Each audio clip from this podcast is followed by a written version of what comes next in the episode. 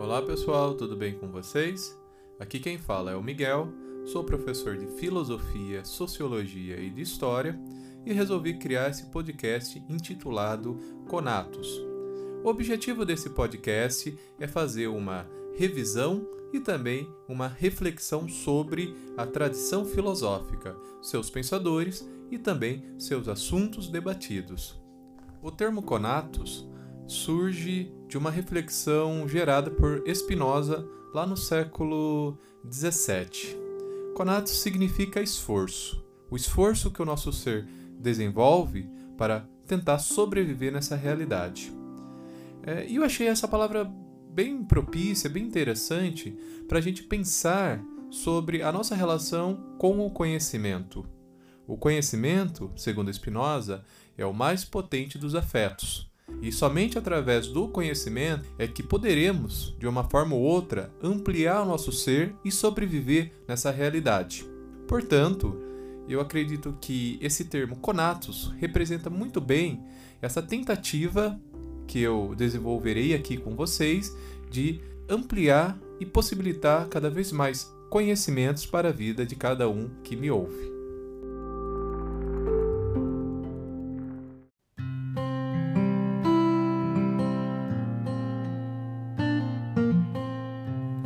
Vamos para o primeiro assunto desse podcast, que é um assunto introdutório, a famosa pergunta: o que é a filosofia?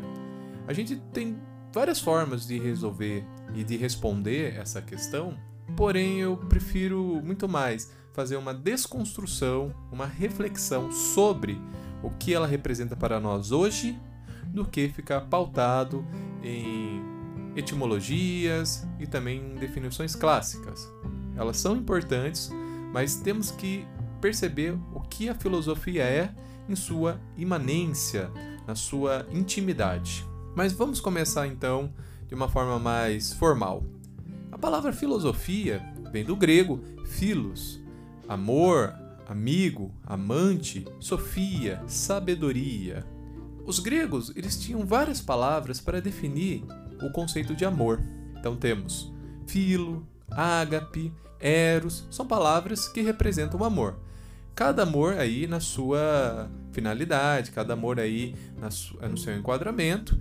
E a palavra filo, ela representa esse amor de amigo, esse amor a qual o indivíduo ele quer compartilhar do mesmo sal, segundo os dizeres de Aristóteles, é aquele que está do lado, aquele que não é possessivo, aquele que quer aprender junto com o seu companheiro, aquele que ele admira, aquele que de alguma forma ou outra o inspira.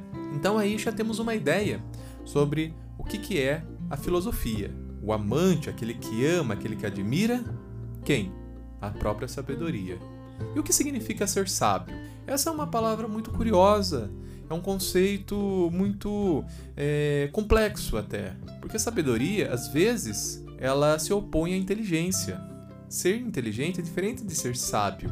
Às vezes, a gente pega algumas pessoas assim que não tem um grau de instrução tão desenvolvido, não é doutor, não é, não é mestre, não tem nem graduação, não tem nem ensino médio, mas ele possui ali alguma sabedoria, que sabedoria é essa? É uma sabedoria que vem da vida, uma sabedoria que surge da experiência dele perante a própria realidade. Então aqui temos um aspecto muito interessante sobre a filosofia. A filosofia, ela nos ensina a ter um conhecimento útil para a vida, um conhecimento próximo, um conhecimento que de alguma forma ou outra nos transforma e transforma também a própria realidade. Aqui a gente já entra em confronto com uma interpretação muito equivocada e errônea do que seria filosofia, que é algo sem utilidade. Bom, se o princípio da filosofia é a transformação do ser e da realidade, não existe nada mais útil do que isso. Só que hoje a nossa sociedade entende a utilidade como aquilo que dá dinheiro. Por quê? Porque estamos mergulhados em um mar de consumismo e de hedonismo sem limites. Achamos que a única coisa que é útil é aquilo que gera dinheiro, aquilo que gera riqueza. Portanto, a filosofia ela se faz mais do que necessária nesse momento. para nos tirar desse campo do supérfluo, esse campo do materialismo exacerbado, ela nos ajuda a pensar sobre aquilo que realmente faz e traz sentido para a nossa existência. Então, só com a etimologia e indo além da sua definição padrão, já estamos filosofando, já estamos problematizando. Edmund Husserl, um grande pensador ali do final do 19 e início do 20, dizia que definir filosofia já é um problema filosófico. E, e se a gente for parar para pensar mesmo, é, porque cada pensador vai definir ali a filosofia segundo aí o, a sua concepção de mundo, segundo suas próprias experiências. É só pegar a, a clássica definição de Platão e também a definição de Aristóteles, que se opôs ali à definição de Platão. Platão dizia que a filosofia é um espanto. A filosofia é aquilo que, de uma forma ou outra, nos incomoda, tira a gente da nossa zona de conforto. Aristóteles vai na contramão. Aristóteles dizia que a filosofia não é um espanto, ela não gera medo, ela não gera incômodo. A filosofia gera admiração. Quanto mais eu aprendo e me envolvo com essa área do conhecimento, mais eu fico admirado com o universo e também com a própria sociedade. Então, isso é uma coisa muito bonita dentro do campo da filosofia. São essas inúmeras interpretações que possibilita para nós uma reflexão crítica e também uma visão bem múltipla sobre aquilo que lidamos diariamente. Continuando aqui então a reflexão sobre o que é filosofia, e parece que nesse começo eu mais problematizei do que ajudei, coloquei mais dúvidas do que respostas. Vamos continuar aqui com a nossa então reflexão.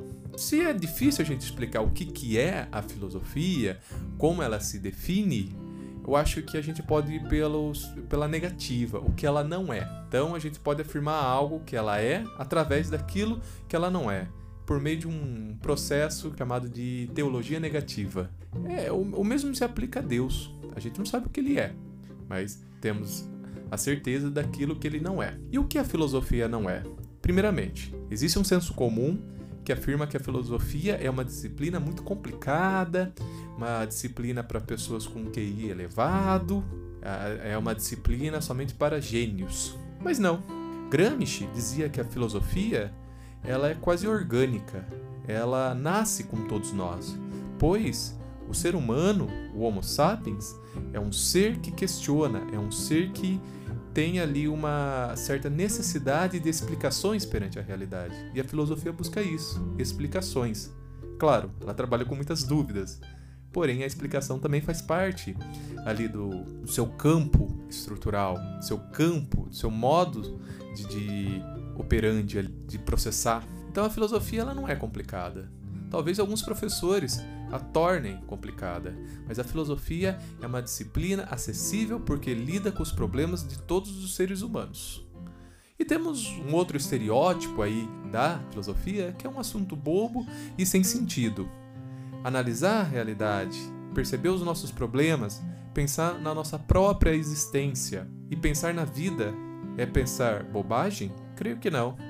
Pensar na vida, pensar no sentido dela, é algo sem sentido? Creio que também não é. Existe um outro preconceito também muito ali estimulado sobre a imagem do filósofo. Primeiramente, as pessoas concebem o filósofo como um ser sábio, então às vezes eu imagino como as pessoas pensam o filósofo como aquele, aquele velho que vive nas montanhas, com uma barba e um cabelo longos assim, como se fosse um eremita mesmo, ou pensam que o filósofo é um drogado, que usa aí substâncias extremamente alucinógenas e fala qualquer coisa. Ou pensam também que o filósofo ele é quase um, um iluminado, um ser aí com contato transcendental, algo do gênero. Mas não. O filósofo é uma pessoa comum, o filósofo é uma pessoa que compartilha do, do mesmo espaço que nós. Só que a diferença dele em relação aos demais é que ele não aceita as coisas de forma gratuita, ele analisa muito bem a sua realidade, ele analisa muito bem as coisas que acontecem na sua própria vida. Então, isso é ser filósofo. E para Aristóteles, Ele está fazendo aquilo que é de mais natural, aquilo que é uma característica, uma essência do seu próprio ser, que é o pensar.